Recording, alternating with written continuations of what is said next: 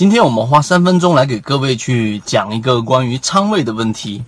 其实，无论你是一个新手啊，我们说的小白级别，还是你是一个专业投资者，或者说是你介于中间，或者是你是一个骨灰级的老股民都没有关系，你都会遇到这样的一个问题和一个呃思辨过程。那到底我们作为一般的散户投资者，到底是应该孤注一掷的满仓一只个股？还是我们要学会把资金分散到不同的仓位里面去，呃，分散到不同的个股里面去。到底是分仓和满仓一只个股哪一种策略更适合我们呢？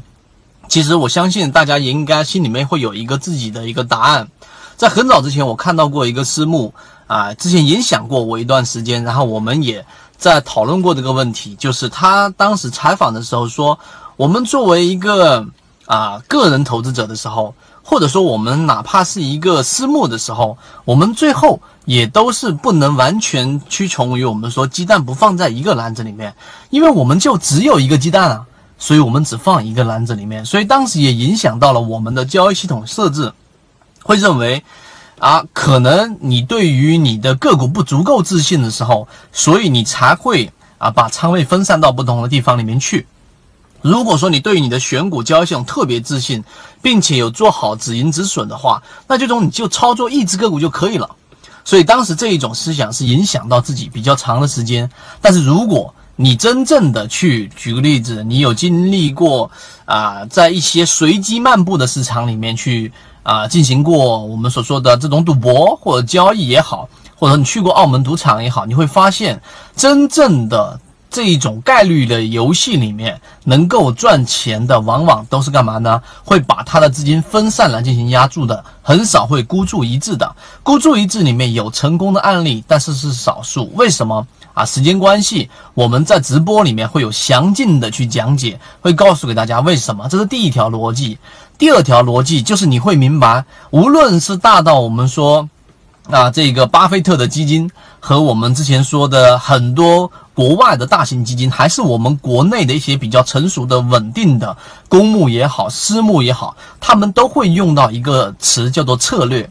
啊，组合策略。什么叫组合策略呢？就无论他们是怎么厉害的人物，我们说的徐翔也好，等等等等，他们都会选择用。这种组合来进行它的交易，组合里面有我们说之前说的避险的里面的酿酒行业，就像今天大盘的这一个调整，你去看一看，真正大幅的这种下跌的都是什么？都是我们之前说的新股。我们一直给各位去传递一个概念，就是避险的板块完蛋了，那大的盘就完蛋了。那么，所以今天调整里面酿酒里面呢，我们提到的水井坊整体的跌幅是远小于我们说次新股的这种跌幅的。如果你在追涨次新股，你在买那些没有业绩做护城河的个股，最后会更惨淡，并且它的修复能力会远远弱于我们讲的酿酒或者我们说的水井坊。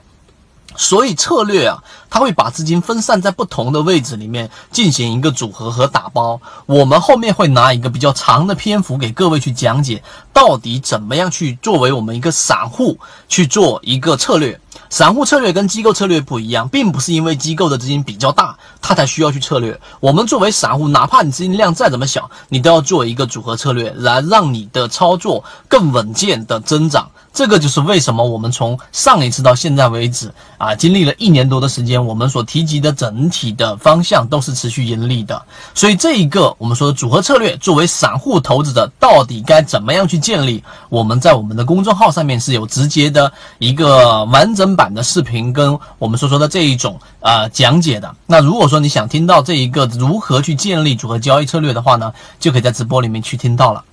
今天呢，啊，我就讲这么多内容。由于直播平台的原因，在这地方不方便透露公众号的位置，知道的人互相转告一下就可以了。好，今天讲这么多，各位再见。正版内容我们都是直接交付到船员手上的，查看我的专辑简介，直接了解获取的途径。好，今天我们就讲这么多，希望对你来说有所帮助，和你一起终身进化。